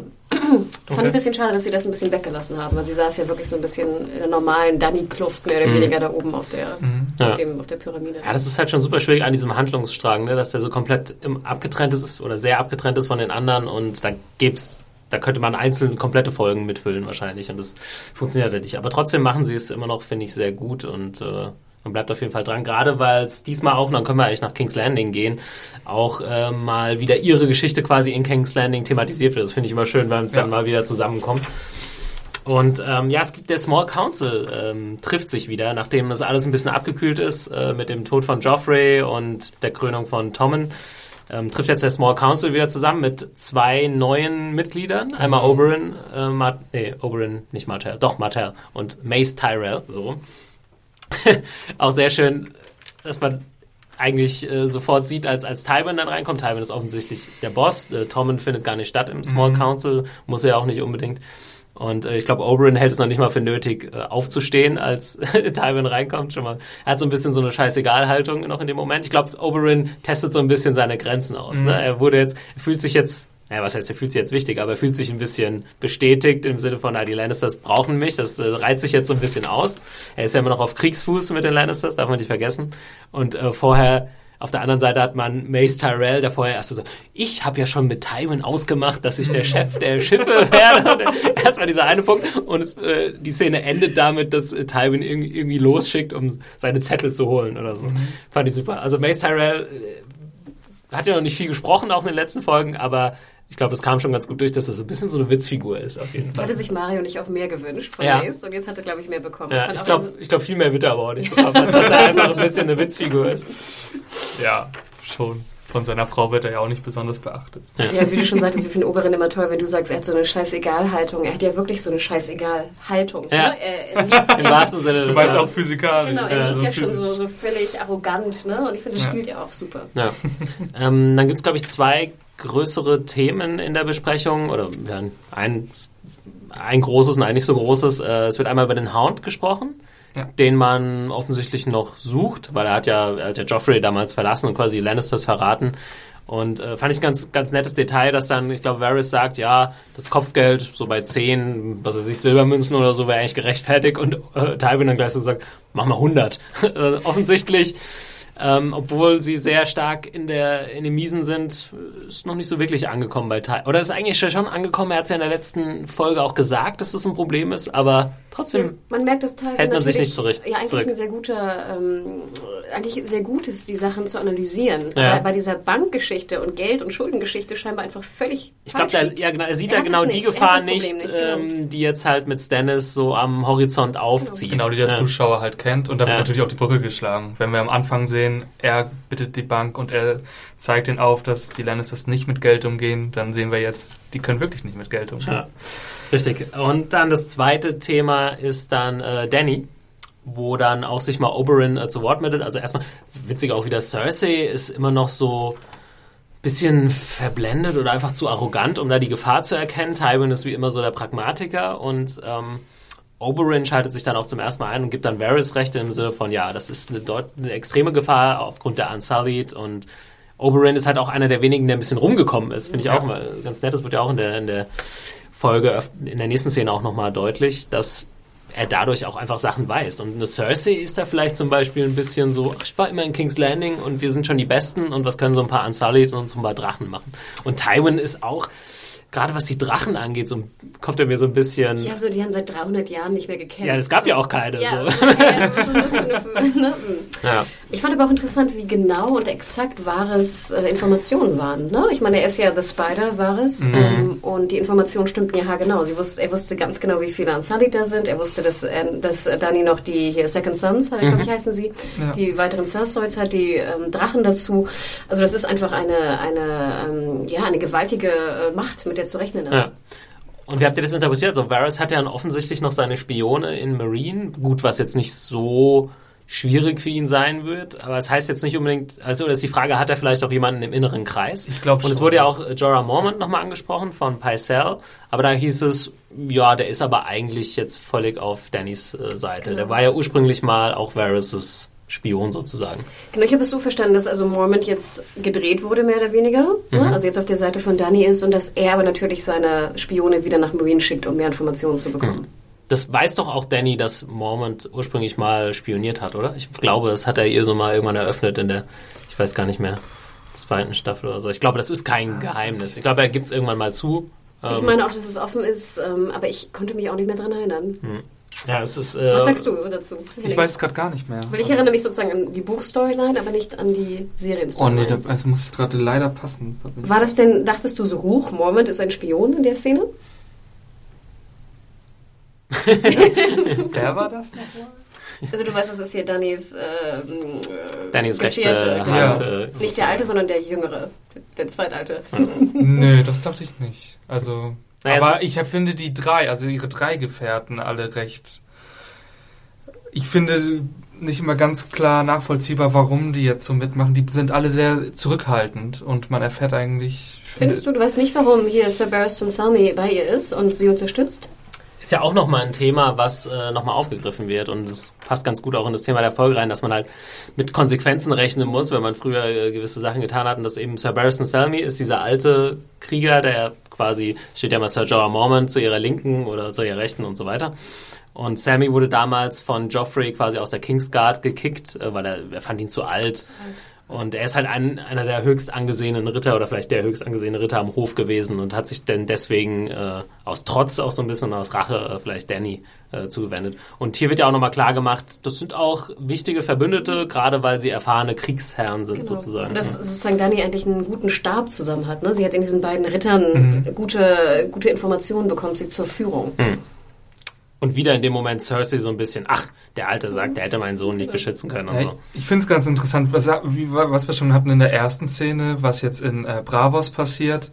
Das bekommen sie nicht mit. Jetzt haben wir das gleiche mit Danny. Wir haben so ein bisschen, dass ähm, die Lannisters, finde ich, in diesem Elfenbeinturm sitzen mit ihrem Problem. Der alte König ist tot. Ich kümmere mich vor allem um meinen Bruder, der muss den umgebracht haben. Was ja wirklich der innerste Kreis ist. Dieses, der Horizont reicht Many of us have those stubborn pounds that seem impossible to lose, no matter how good we eat or how hard we work out. My solution is PlushCare. PlushCare is a leading telehealth provider with doctors who are there for you day and night to partner with you in your weight loss journey. They can prescribe FDA-approved weight loss medications like Wagovi and Zepbound for those who qualify. Plus, they accept most insurance plans. To get started, visit plushcare.com slash weight loss. That's plushcare.com slash weight loss. gerade nicht so wahnsinnig weit, vor allem von Cersei. Nee, das ja, stimmt aber, schon. aber Also sie sind ja doppelt doof. Sie sind ja mit sich selbst beschäftigt und hören nicht auf das, Genau. was ihnen gesagt wird. Ja, weil sie dadurch halt auch ein bisschen taub und ein bisschen blind nach außen werden, hat man da das Gefühl. Mhm. Und dazu dann noch dieses, was du auch schon angesprochen hast, sie, im Gegensatz ähm, zu Oberyn sind sie noch nicht so weit rumgekommen. Er kennt die Welt und ja, was wir nicht kennen, das interessiert uns nicht. Aber ich kenne meinen Bruder und ich kenne meinen Neffen und der muss den umgebracht haben. Obwohl, da muss man Tywin, glaube ich, auch noch ein bisschen mehr Credit geben. Er hat die meisten Sachen schon auf dem Schirm. Und ähm, er fragt, er sagt ja dann auch, damit müssen wir umgehen. Und äh, Pycelle fragt dann irgendwie noch so, ja, mit, mit äh, Gewalt sozusagen, also ja, wenn es nötig ist, müssen wir das auch machen. Und er fragt ja dann auch am Ende nach seinen nach seinem Brief, äh, Papier oder was auch immer und äh, wir wissen ja, dass Tywin gerne mal seine Fühler ausstreckt und gewisse Leute anschreibt und da würde ich ihn, glaube ich, noch nicht, würde ich die Lannisters noch nicht komplett abschreiben. das wollte ich auch nicht sagen. Was ich aber- aber das ja. stimmt schon, gerade Cersei und äh, ist ja, ja, wenn du Cersei jetzt da sitzen hättest, dann würde es, glaube ich, alles direkt einen Bach runtergehen. Obwohl, trankst du wieder Alkohol in der Szene? Ich glaube nicht, nee, ich glaube, sie hält sich ein bisschen zurück jetzt. Äh, Vielleicht in Vorbereitung auf den äh, Prozess. Aber bevor wir zu dem großen Prozess kommen, vielleicht noch die kurze Szene zwischen Oberyn und Varys, die Ja. irgendwie ziemlich interessant war, wo es, wie gesagt, hauptsächlich davon, darum ging, ähm, dass sie sich, ja, dass sie sich irgendwie sympathisch sind, weil sie ja auch äh, irgendwie weit rumgekommen sind und ähm, Varys freut sich, glaube ich, dass mit Oberyn jemand da ist, der irgendwie auch seine Heimat kennt und so weiter und ihn einzuschätzen weiß, obwohl er ihn dann auf einmal irgendwie komplett falsch einschätzt, was äh, Sex angeht. Und dass er denkt, ja. Und Sie äh, beschnuppern sich so ein bisschen, Ja. habe ich das Gefühl. Da ist jemand Neues im Inner Circle Ja. und ähm, sie haben eine ähnliche Vergangenheit und da wird sich so ein bisschen abgetestet. Mhm. Auch mit den Informationen, die sie unterschiedlich haben und so, das fand ich ganz interessant. Ja, und wir haben es ja äh, so kadriert quasi von der Kamera, dass im, in der Mitte der Iron Throne äh, im Hintergrund Ja. ist und die beiden so daneben stehen. Und das kam dann für mich aber so ein bisschen überraschend, so eine relativ klare Anspielung. Also Varys sagt dann, ja, wenn man irgendwie nichts mit Sex und so zu tun hat, dann kann man sich auf wichtigere Sachen oder auf andere Sachen konzentrieren oder andere Ambitionen. Ambitionen nachgehen und guckt dann auf den Thron. Und das fand ich relativ überraschend, weil ich, äh, ja, weil es einfach Varys äh, bis jetzt so als der, der den Frieden wahren will und eigentlich für sich persönlich jetzt nicht so die hohen Ambitionen hatte, dargestellt wurde. Und fand plötzlich soll er so auf einmal so der zweite Littlefinger sein. Hm, Oder der erste. ja, äh, fand ich schwierig, hätte ich auch so nicht erwartet irgendwie. Nee, fand ich auch ein bisschen komisch, weil wir hatten ja auch in der letzten Staffel ja auch besprochen, ne, was wollen die eigentlich? Und für uns war ja eigentlich, ja gut, wir haben immer gesagt, gut und böse kann man nicht unterteilen in der Serie, aber es war eigentlich auch für mich immer so klar, okay, Littlefinger will Macht und Varys will eigentlich irgendwie den Realm beschützen. Ne? Ich glaube, Ja, so haben wir es irgendwie so ein. Idealist auch so. Oder? So ein bisschen. Ja. Und du dachtest nicht, dass wir wieder in Gut und Böse unterteilen müssen, aber du dacht, ich dachte schon, dass eigentlich Varys schon Frieden haben möchte. Hm. Aber wenn der jetzt sozusagen auch eigentlich nur Macht will, ne, was, äh, what? Ja, also wird ja nicht so klar ausgedrückt, es ist halt nur ein Blick, ne? Ja. Aber irgendwie es Der wird schon Blick was mich auf jeden Fall angeteased. verwirrt. Ja, mich auch. Ja. Ja. Wobei ich mich aber auch das, davor dann gefragt habe, als er halt schon die ganze Danny-Geschichte erzählt hat, die ein bisschen untergegangen ist, wie steht er dazu? Er weiß von der ganzen Geschichte, er weiß von ihr und ihrem Drachen. Ich habe mich auch gefragt, ob er quasi unter ihr, ob auch ein, auch, ob auch ein äh, Fahnenwechsel machen würde, Mhm. wenn sie quasi den Thron an sich reißen würde. Ja, das hast du mir vorhin schon mal im Vorgespräch gesagt, das fand ich einen interessanten Punkt. Also sprich, wenn ist Varys schon quasi so weit, ist er so der Pragmatiker auch, dass er sieht, äh, ich sollte meine Karten vielleicht auf, oder mein Geld vielleicht auf Danny setzen. Und ähm, wenn er da sowieso schon die Connections hat nach Marine, äh, Ja. fand, ich, fand ich auch ein interessante, interessanter Gedanke auf jeden Fall. Und jetzt so spielt, schon mit dem im Hinterkopf, ähm, dass vielleicht das Haus Targaryen irgendwie demnächst mal wieder übernimmt. Aber Ich ja. fand sowieso auch toll, dass die beiden, dass erstmal gab es viel Varys in dieser Folge, fand ich Ja. auch wieder schön. Mhm. Dann Oberyn und Varys sind, glaube ich, momentan so meine, meine liebsten Ja. Charaktere. Also Oberyn muss, sorry, muss ich kurz einsteigen, ist halt einer der, also Der der, coolsten. der coolsten Charaktere und der so spät reinkam noch äh, in die Serie. Das haben, den haben sie sehr gut eingeführt, finde ich. Und ich musste auch ein bisschen lachen, weil ich konnte mir auch richtig vorstellen, ach, dann fragen wir mal irgendwie den, den, den Gay-Typen, ob er nicht bei uns in unserem Gay, Gay-Party mitmachen Ja. Den packen wir einfach bei den Eiern. Ah, er hat keine. Genau, also mit Ilaria und so, ne, dann, ne, Ja, die hätte schon Bock drauf. Genau. Ja, stimmt. Fand ich auch ein bisschen witzig. ähm, okay, und dann kommen wir auf jeden Fall, kommen wir dann schon zum Prozess? Ich glaube schon. Ja, dann Ja. kommen wir zum... Zum Prozess. Äh, ich habe hier noch ja, ganz kurz vorweg noch äh, Jamie und Tyrion, die aufeinandertreffen. Ja, äh, das ist Jamie- in dem Moment, wo er quasi abgeholt wird, meinst du? Genau. von Jamie abführt.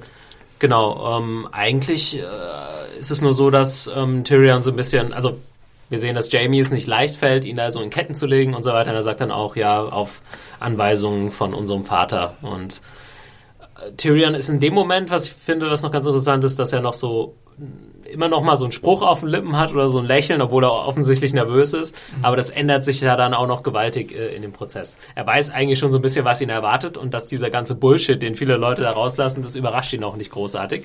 Ja. Äh, wir können dann auch, glaube ich, direkt zum Prozess geben, wo ich glaube, die erste, der erste Zeuge ist, ist äh, wie heißt der? Marin. Marin. Mhm. Ähm, der schon immer so ein ja, ein Arschloch irgendwie. ja, ich, ich finde es eigentlich toll in der Szene, dass jetzt alle Sachen, die passiert sind, so wieder zurückkommen. Ja. Ne? Sozusagen alle Sachen, die Tyrion gemacht hat, teilweise bewusst oder auch unbewusst, schlagen ihm jetzt wieder irgendwie zurück. Ja, ne? Fand ich auch doppelt hart. Also man hält ja, ich glaube, wenn einer noch quasi ein Held ist für den Zuschauer in dieser Serie, dann ist es Tyrion. Und man hält auf jeden Fall zu ihm.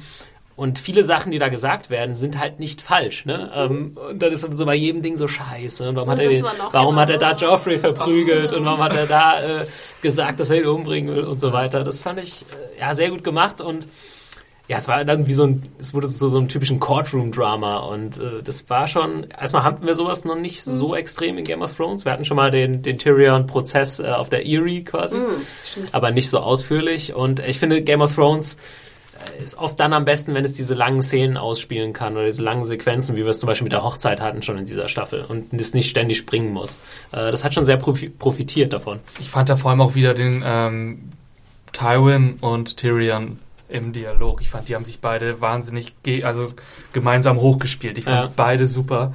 Ähm, die konnten sich wieder schön aneinander reiben und ähm, also schauspielerisch. Ja, ja, es war vor allem, sind vor allem echt die Blicke in diesen Sequenzen. Ne? Also du hast dann irgendwie Cersei und bei Cersei, finde ich, siehst du im Blick, die macht das, weil sie trauert auf der einen Seite und weil sie Tyrion hasst. So, und dann hast du irgendwie einen Tywin, den, der, den kann man sowieso immer schwer lesen, und einen Jamie, mhm. äh, der sehr zwiegespalten ist die ganze Zeit. Und es gibt diesen, diesen, diese Pause in dem ähm, in dem Prozess.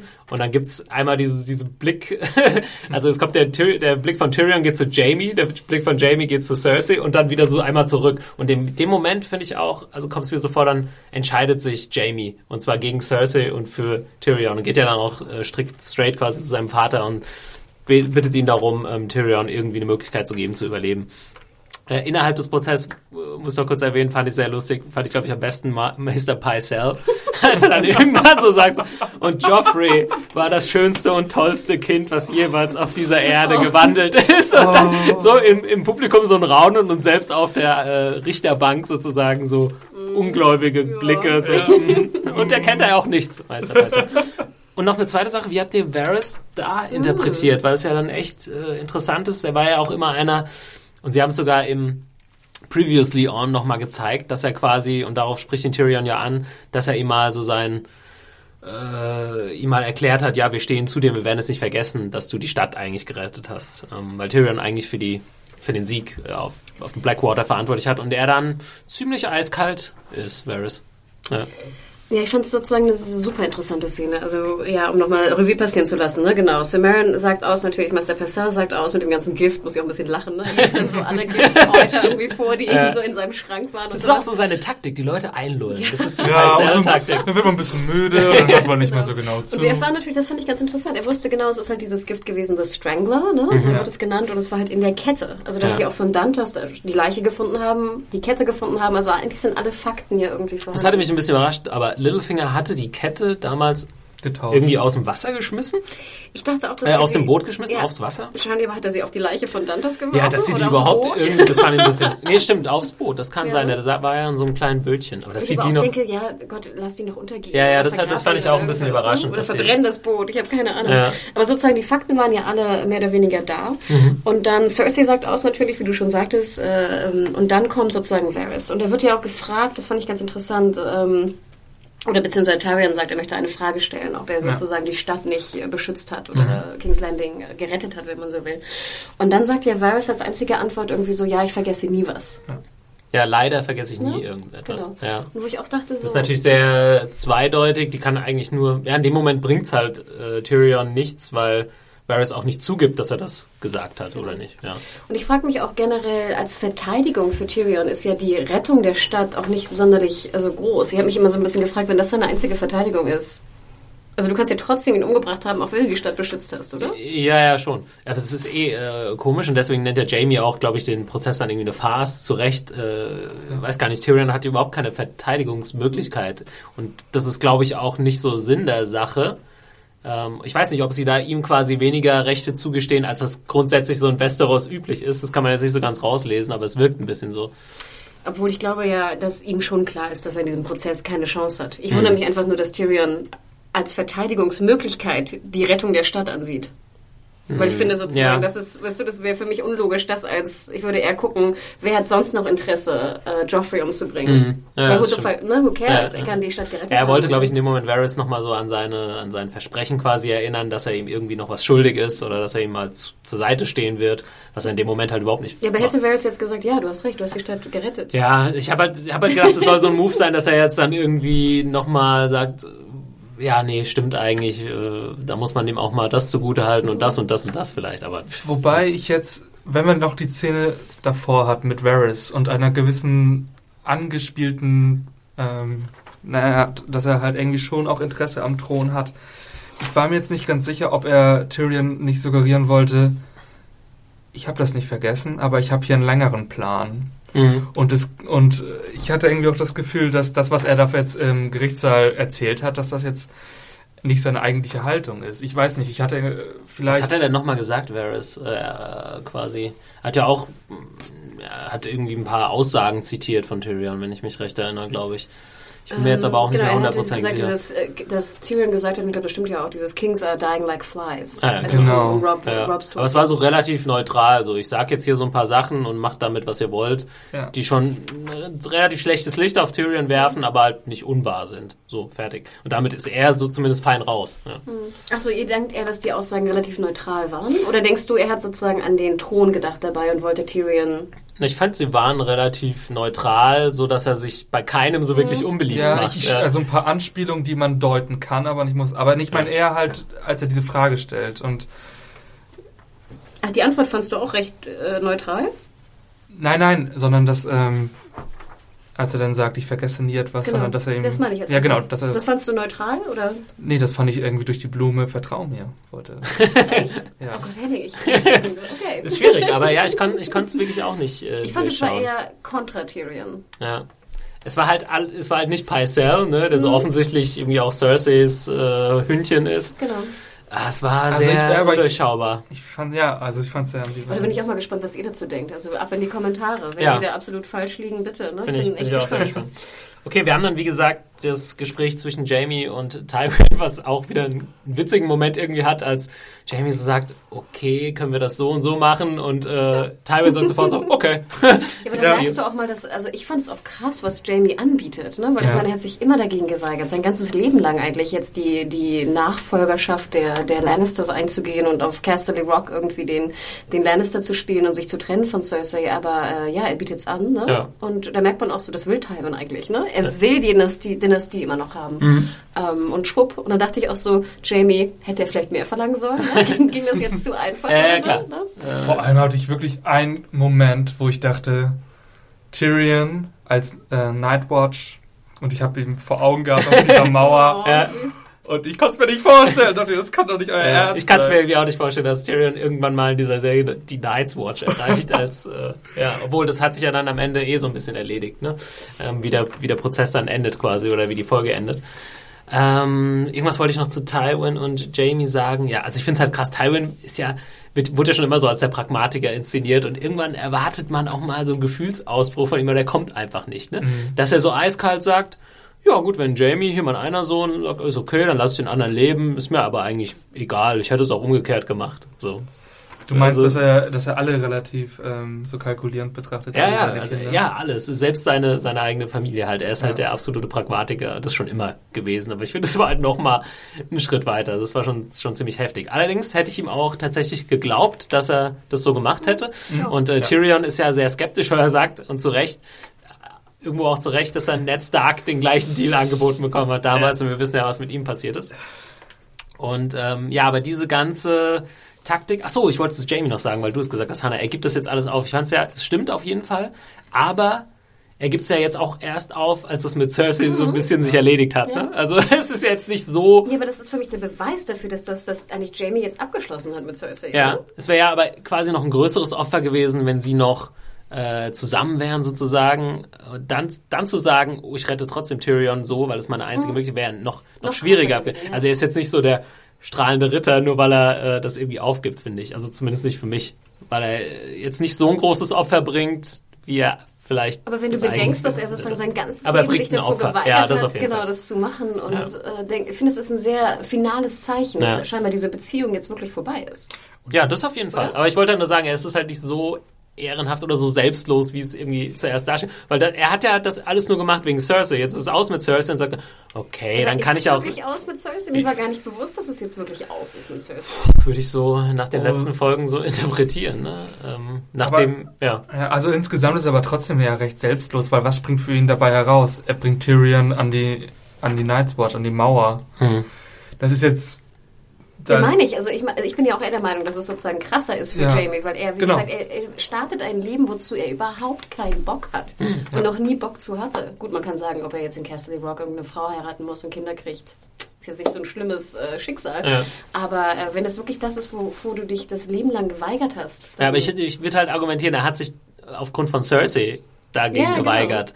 Und jetzt ist Cersei so ein bisschen, wie, du hast recht, es war noch nicht irgendwie jetzt Ausschluss vorbei, aber in dem Moment ist es halt Ausschluss vorbei. Aber auch, weil es sich schon angedeutet hat. Aber ich ne? hätte trotzdem nicht gedacht, dass er das Opfer, wenn wir es als Mhm. Opfer bezeichnen, wie auch immer es jetzt aussieht, das Ende mit Cersei, ähm, und ich meine, wie gesagt, das ist die einzige Frau, mit der er geschlafen hat, plus halt dieses Opfer in Anführungsstrichen, dass er jetzt auf Castle Rock äh, der Herrscher sein muss, hätte ich nicht gedacht, dass er das Opfer bringt für Tyrion. Mhm. Tyrion. Ja. Ja, es hat sich halt so bisschen angedeutet, dass sie schon irgendwie auf einer Wellenlänge sind, aber das ist jetzt schon, schon Aber wie ein du schon sagst. Henning, ich meine, Vorteil hat er davon nicht. Ob jetzt Nee. sein Bruder theoretisch stirbt oder nicht. Ich meine, an der Mauer kannst du jetzt nicht so viel reißen. Aber warten wir mal ab, was noch passiert. Tyrion, der Chef der Night's Watch. Das, äh, das wird auch das nächste Spin-off. Ähm, okay, und wie gesagt, alles, diese ganze Sache erübrigt sich in dem Moment so ein bisschen, als dann der Letz-, die letzte Zeugin sozusagen gerufen wird und das ist äh, Shay. Ziemliches äh, krasses Ding. Da muss ich sagen, ba. ba, ba, ba. Es da, wird richtig stark Hannah und ich als Buchleser, das hattest du wahrscheinlich auch noch im Kopf, ne? Oder ich weiß gar nicht, ob es so in dem Sinne als Bu im Buch Ich ist, aber ich weiß, dass Shay, ich wusste, dass Shay nochmal irgendwie vorkommt. Genau, Shay kommt wieder, aber ich meine jetzt auch, wie gesagt, meine Erinnerung, was die Bücher angeht, aber es ist doch anders im Buch, oder? Äh, ich weiß es nicht, aber ich frage einfach mal Henning, weil mich hat es in dem Moment halt nicht so überrascht, obwohl das ist natürlich eine krasse Szene ist, aber wie hast du dich gefühlt, als Shay da auf einmal reinkommt? Also ich fand's, ja, ich fand's ganz schön interessant. Ich fand's ähm, erstmal interessant, dass sie ihn dann so eiskalt verkauft und alles in, äh, so preisgibt. Ich fand's aber ein bisschen breit getreten, wie voyeuristisch das ganze Publikum ist, was diese Story angeht. Irgendwie, wenn sie dann sagt, ähm, Ah, stimmt, und Oberyn äh, sagt ja dann auch so, und? und? Äh, hast, du das getan? Nee, hast du, hast du, hast du Hast ihn, ihn genau, hast gefickt, du ihn, genau. äh, als wäre es das letzte Mal in seinem Genau. Leben und so weiter. Hast du? Hast, Hast du? Hast du, hast du, hast du? Aber ich finde, das passt zu Oberyn. Ich finde das Ja, eigentlich ja, cool. Zu Oberyn schon, das aber insgesamt fand ich das ganz schön, dass da alle so... Aber ich finde, das war schön, es war so Gala, bunte, Ja, so, definitiv. jetzt, kriegen wir, jetzt wird endlich mal spannend im Scheißprozess, Ja. oder? Nein, zu Oberyn passte das ja auch total. Wie gesagt, er ist gerade neu in diesem kleinen Kreis.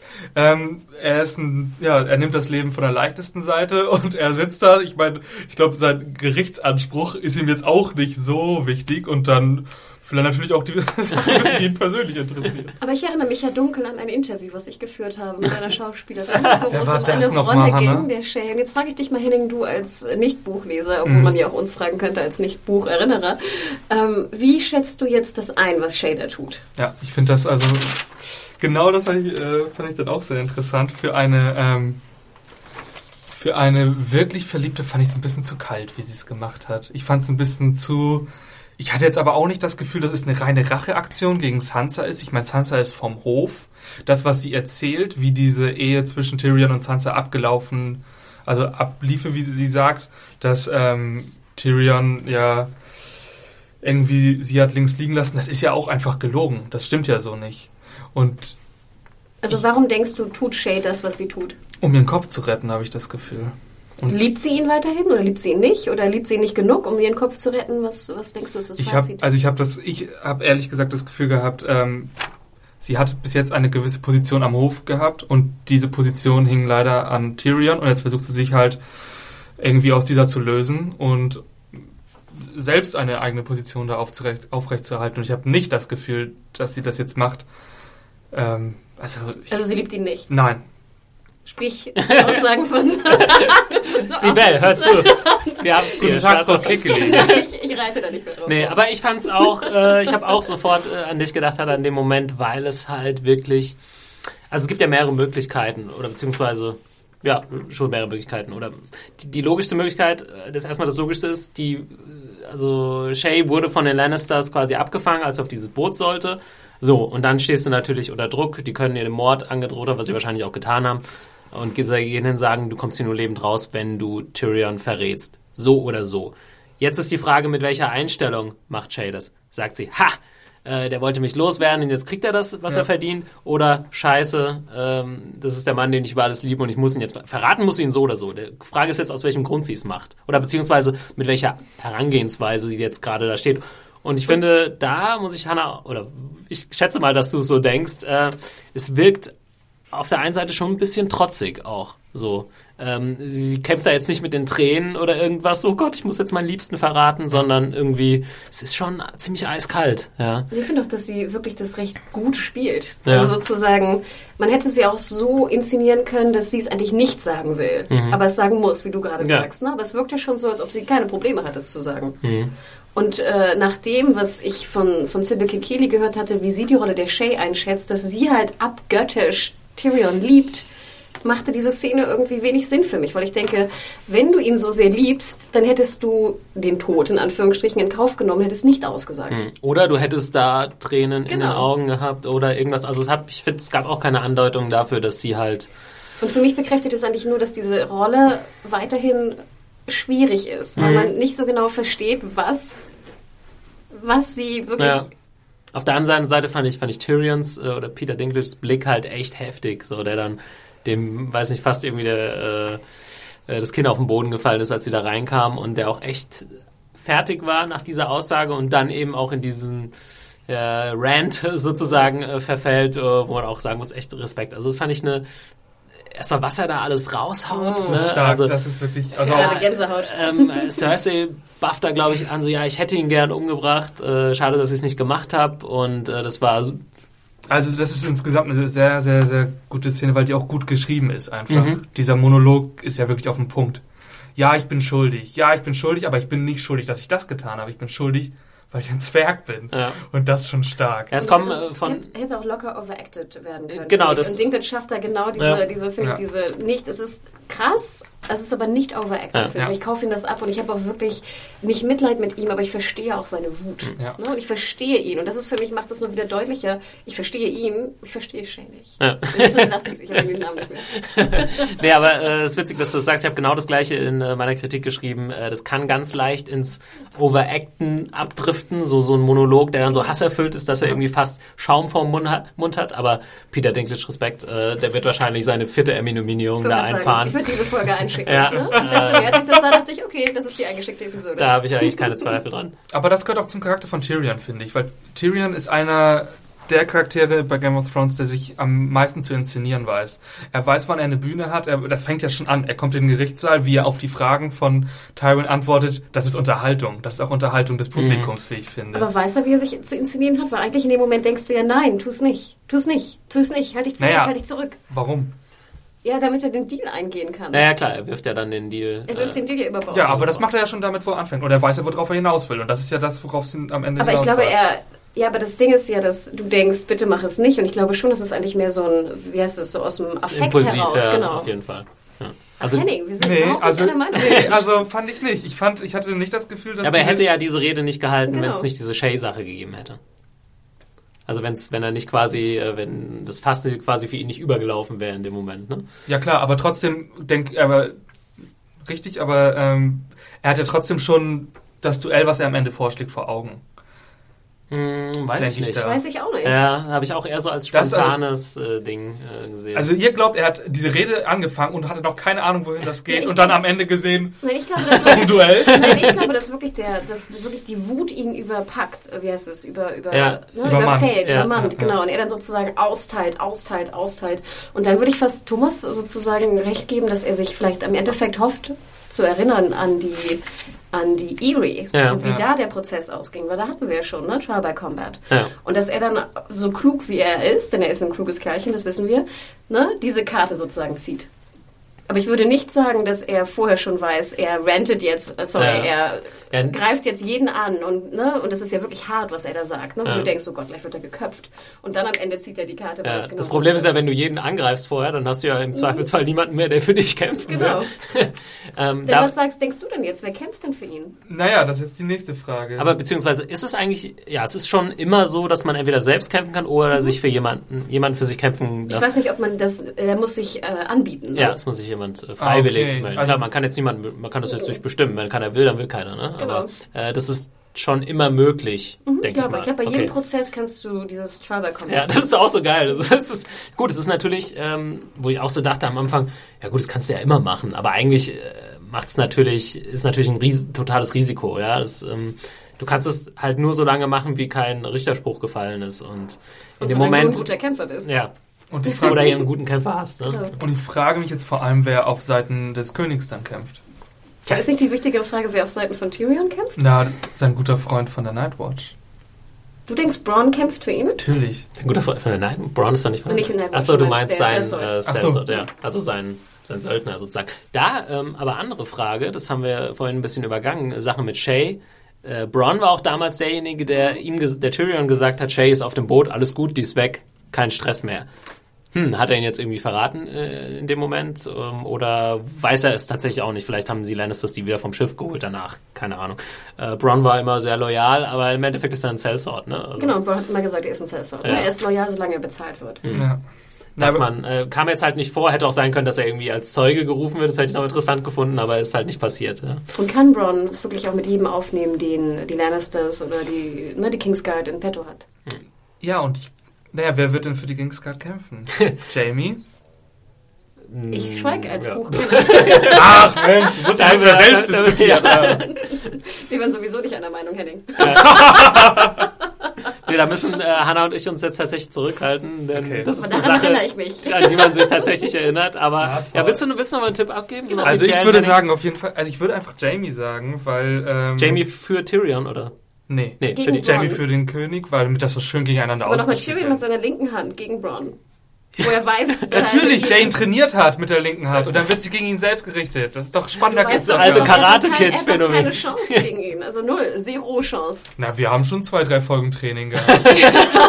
Kommt dann nochmal so eine Trainingsmontage, so Ja. Karate Kids. Es wird auf jeden Fall die Szene geben, und da schwöre ich jetzt schon drauf, als Nicht-Buchkenner, dass irgendwann die goldene Hand ein Schwert halt, äh, aufhalten wird, das auf ihn gerichtet wird. Hm. Das wage ich jetzt in den Raum Aber zu glaubst du nicht, dass stellen. Valerian Stil durch das Gold? Egal. Ich Nein, ja. es jetzt. Es ist ja nur, vielleicht ist ja drunter auch noch.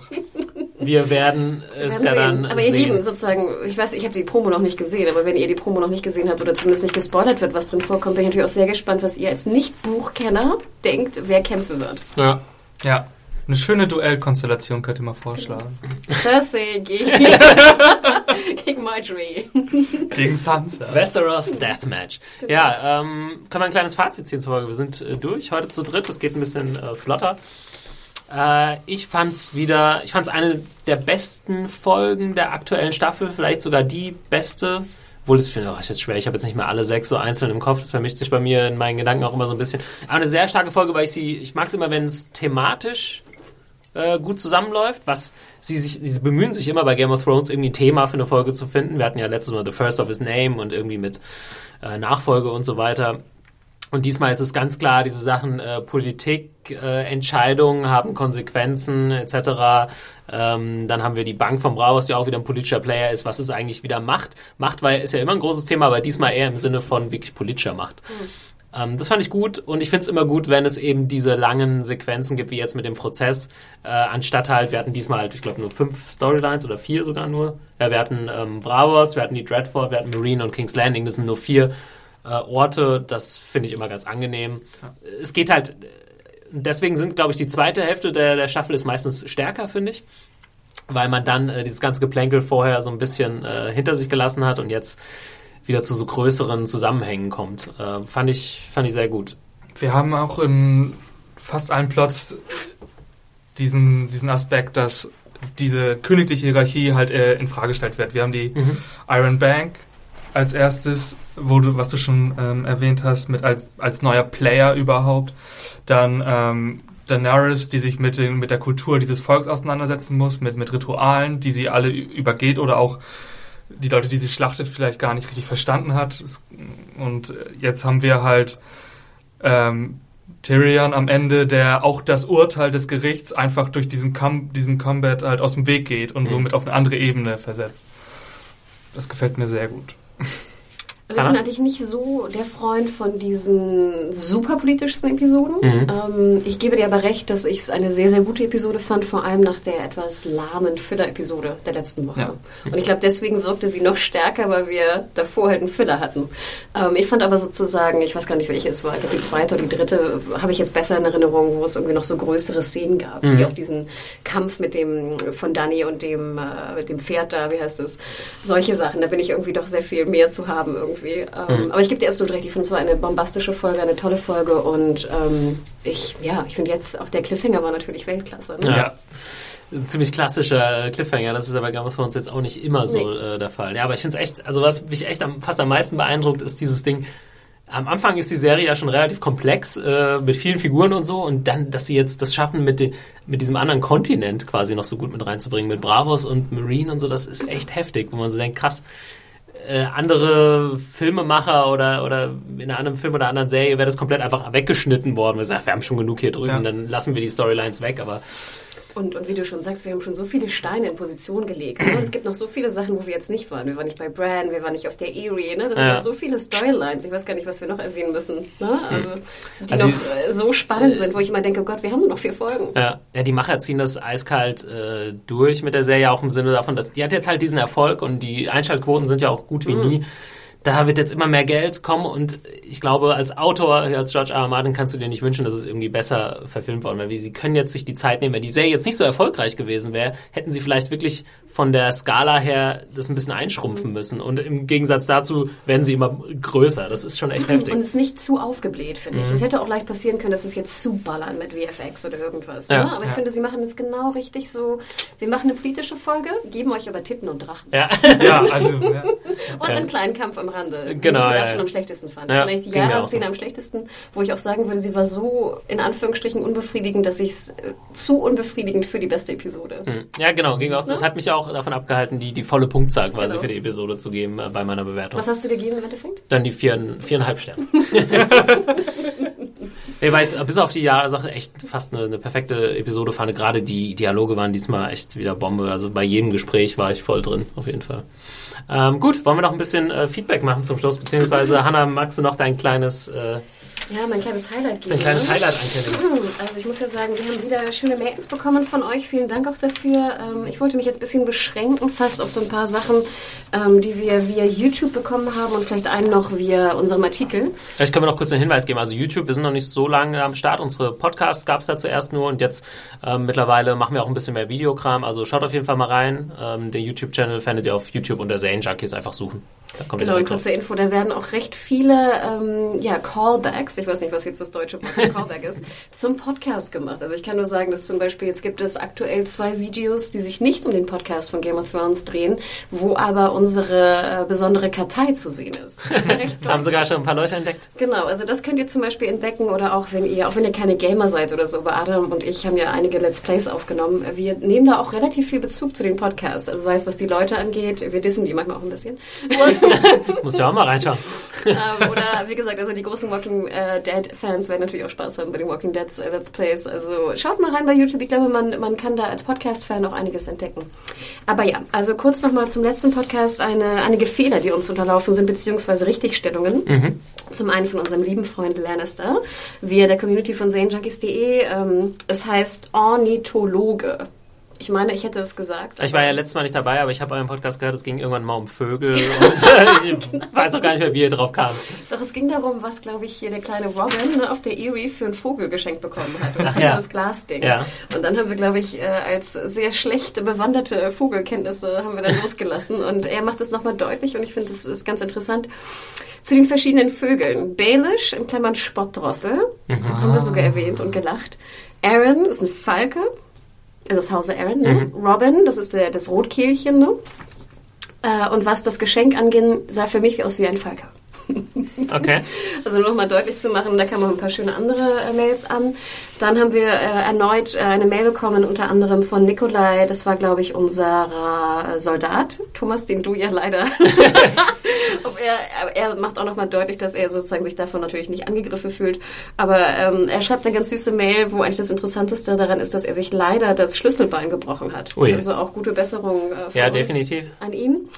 Ähm, und dann haben wir bekommen unter anderem äh, wieder etwas Kritik zu unserem Missgrau Missbrauch von Anglizismen.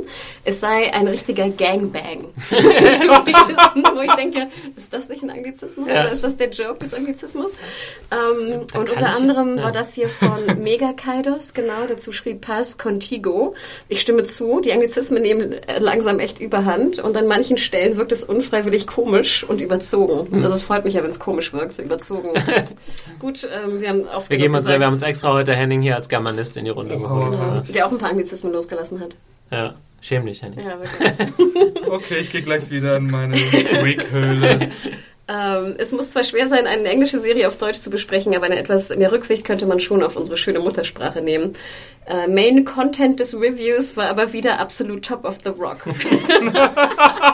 Also ich glaube, solange das da ist. schön. Wir geben uns, also ich für mich persönlich, ich kann da gewissen Leuten schon, schon recht geben. Ähm, es ist aber halt hier einfach so in der Runde, wenn es so spontan passiert, dann passiert es so. Und ich versuche mir aber Mühe zu geben, in Zukunft das ein bisschen zurückzufahren. Vielleicht können wir uns alle ein bisschen Mühe geben. Und An- André Behrens sagt auch, Sprache ist lebendig, get used to it. So ist es. Dann habe ich hier noch eine Mail von ähm, Glo Globinator, der uns auch nochmal äh, eine Richtigstellung macht. Und zwar ging es um den Schauspieler ähm, Bern Gorman. Dass es kein Amerikaner ist, sondern ein Brite. Ich glaube, wir hatten äh, leider fälschlicherweise behauptet, dass es ein Amerikaner ist. Ja, ich glaube, er ist einfach nur in Amerika Genau. geboren, aber hat, hat, ist nie da aufgewachsen. Ja. Ich würde ganz gerne noch auf eine andere Sache eingehen, genau, und zwar auf die große Message eigentlich, die wir haben. Trommelwirbel bräuchten wir jetzt eigentlich. Genau, und zwar können wir die gute Nachricht ähm, verkünden, dass wir gemeinsam mit Sky äh, am 28. Mai, also schon in Zwei Wochen? zweieinhalb Wochen, Mittwoch in zweieinhalb Wochen, ein Screening veranstalten werden in Berlin. Und zwar wird dieses Screening in einer sehr coolen Location in Mitte stattfinden. Äh, die Location ist auch schon fix. Ähm, ich darf es aber noch nicht verraten. Und ähm, diesbezüglich, äh, bei diesem Screening wird halt die äh, 401 der, mit der deutschen Synchro gezeigt. Denn das Screening findet statt natürlich zum Start der ähm, Staffel, der vierten Staffel in, in der deutschen Synchro bei Sky, die am 20. Äh, Juni äh, startet. Und bei diesem Screening werden eventuell, das ist sozusagen auch noch in der Planung, ich kann noch gar nichts Fixes dazu sagen, einige äh, Darsteller kommen. Uh. Aber die Wahrscheinlichkeit ist, ne, es kommt darauf an, was die drehen. Und es wird vielleicht auch ein deutscher Darsteller kommen, den wir schon länger nicht mehr in der Serie gesehen haben. Aber wie gesagt, also wir arbeiten fest äh, und äh, hart daran, dass es äh, klappen könnte. Wenn das nicht passieren sollte, werden aber natürlich auch die Serienjunkies da sein. Also Ja, dann trinkt er einfach mit uns Bier. Das ist eigentlich die viel bessere Ich Möglichkeit. wollte gerade sagen, wir brauchen schon irgendwelche Stars. Ne? ähm, also wir werden auf jeden Fall da sein. Äh, es wird auch noch ein Programm geben, an, dem wir auch gerade noch werkeln. Mal schauen, wie das aussieht. Und wir würden natürlich auch gerne Karten verdosen, denn es ist wirklich ein, ein exklusives Screening in einer geilen Location und es gibt nur 100 Plätze, kann ich jetzt schon sagen. Und äh, in diesem Podcast verlosen wir schon mal 10 mal 2 Karten. Äh, also 20 äh, Karten insgesamt, aber 10 mal 2 logischerweise. Und was ihr dafür tun, tun müsst, ist, dass ihr bei YouTube äh, einen Kommentar abschickt. Ähm, dieses Kommentar ist relativ egal, was da drin steht. Es sollte nur vielleicht deutlich machen, vielleicht könnt ihr erwähnen, irgendwie Screening Berlin. Das wäre äh, wichtig, damit wir wissen, dass es nicht nur generell Kritik ist, sondern dass ihr halt beim, bei der Verdosung teilnehmen wollt. Und ähm, wir würden uns natürlich sehr freuen, wenn ihr schreibt, irgendwie, warum ihr gerne kommen wollt oder ob ihr in Verkleidung kommen wollt oder nicht. Wäre hätten wir natürlich auch ganz cool. Wir warten jetzt auch nicht irgendwie, gut, ich finde es eigentlich ganz witzig, wenn da nur so Kaliesis sitzen oder so. Ähm, aber ihr könnt natürlich kommen, wie ihr wollt. Ich arbeite schon mal im Rob Stark-Kostüm. Ja, King genau. in the North. Wir arbeiten natürlich auch schon äh, an bestimmten Kostümen oder Krönchen oder ähnlichem. Ähm, also wie gesagt, ich denke, das wird witzig und es wird ein geiles Event. Und äh, genau, schickt einfach einen Kommentar bei YouTube ab, ähm, schreibt, erwähnt auf jeden Fall Berlin Screening 28. Und unter allen Teilnehmern verlosen wir 10 mal zwei Karten. Und äh, wir zählen alle Kommentare, jeder darf nur einmal kommentieren, die bis zum Freitag, den 16. Mai eintrudeln. Also das ist dieser Freitag, 12 Uhr. Ähm, dann äh, starten wir die Verlosung. Und vielleicht auch nur so als kleinen Tipp, äh, wenn ihr eine Videoantwort oder ähnliches äh, verfassen würdet, dann fallt ihr natürlich in einen anderen Topf, wo es nochmal Karten gibt. Und die Wahrscheinlichkeit ist vielleicht ein bisschen höher, dass ihr gewinnen könnt. Aber wir würden uns natürlich wahnsinnig freuen, auch mal euch mal kennenzulernen, gerade die Leute, die uns auch äh, viel schreiben. Ähm, die Kartei wird natürlich auch vorhanden sein. Kann man sich auch persönlich dann mit, eintragen. Genau, wenn da gibt so, möchte. so einen Sonderplatz irgendwo, Ja. die darf auch vielleicht mal angefasst werden, wer weiß. also wie gesagt, schreibt äh, einen Kommentar bei YouTube. Ähm, 10 mal 2 Karten, am Freitag, 16, äh, am Freitag den 16. um 12 Uhr wird verlost. Ähm, und ja, wir freuen uns riesig, euch mal kennenzulernen. Ist in Berlin, äh, hast du ja schon äh, gesagt. Das sind halt jetzt nur die Karten äh, für Anreise und so weiter, können wir leider nicht aufkommen. Aber hoffe, wir haben äh, ein paar Hörer in Berlin, müssten wir eigentlich. Ja. Genau, und denkt immer dran, der 28. ist ein Mittwoch und es ist ein Tag vor Christi Himmelfahrt. Also Ja. der nächste Tag ist frei, Donnerstag. Wenn ihr euch noch einen Brückentag nehmt, könnt ihr euch ein langes Wochenende in Berlin machen. Auch nicht so schlecht. Ja. Ähm, wie gesagt, nur wir zahlen es halt nicht. Ne? Sorry. Ähm, aber ja, wie, wie Thomas schon sagt, äh, trinkt ein Bierchen mit uns, wir würden uns sehr freuen. Genau. Ja. Äh, gut. Ja, das würde mich nochmal interessieren. Ja. Schreibt uns noch mal bitte. Ähm, hat sozusagen Ramsey jetzt diese Frau getötet? Kam daher diese Blutspritzer? also das fände ich relativ weit hergeholt irgendwie. Aber ja. Dann war die zweite Frage, was denkt ihr meint Varys mit dem Thronblick? Ja. Mhm. Und die dritte Frage war, wer wird der, wer wird äh, für Gegeneinander Tyrion kämpfen. kämpfen? Genau. Ja. Und ich erwähne den Namen nicht nochmal, sondern Shay. Äh, Was ist die Gefühlslage bei Shay? Genau, vier, Vier große Fragen. Fragen. Ihr könnt uns schreiben am Podcast at zanejunkies.de oder fleißig kommentieren auf zanejunkies.de oder auf YouTube oder auf Facebook oder wo auch immer. Und ja, dann freuen wir uns auf jeden Fall auf nächste Woche und auf eure Antworten bezüglich des Screenings äh, am 28. Mai. Äh, haben wir noch irgendwas? Nö. Alle Folgen findet ihr unter zanejunkies.de slash podcast und dann sagen wir bis nächste Woche. halt, wir haben ja. doch noch was. Ja, noch Twitter. was? Twitter. Twitter, ach so, ja. Henning, bist du auf Twitter? Äh, nein. Ja, ist ja schade. Kannst jetzt gar nicht Werbung für dich machen. Geht gar Tut nicht. mir leid, aber ähm, erzähl mal, was, warum sollte ich da hinkommen? Ja, dann können dich unsere Hörer äh, antwittern. Das wäre schon ganz gut. Das klingt gut. Ja, Oder du kannst sie antwittern, oder? ja. Naja, bis nächste Woche regeln wir das mal. Hanna, wo also- erreicht man dich? Äh, Genau, mich erreicht man unter Hannah Huge, beziehungsweise ich bin immer noch Hannibal Huge, glaube ich, weil ich mich so gefreut habe über die Verlängerung von Hannibal. Also Hannibal Huge, ähm, beziehungsweise das Handle at Mediahore, M-E-D-I-A-W-H-O-R-E. At Picknicker83 findet ihr mich, Thomas Zimmer, auf Twitter. Und dann jetzt aber äh, Tschüss und bis nächste Woche. Tschüss. Ciao.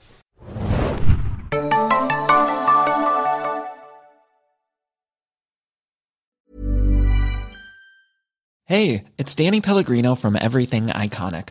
Ready to upgrade your style game without blowing your budget? Check out Quince. They've got all the good stuff, shirts and polos, activewear and fine leather goods, all at 50 to 80% less than other high-end brands. And the best part? They're all about safe, ethical and responsible manufacturing. Get that luxury vibe without the luxury price tag.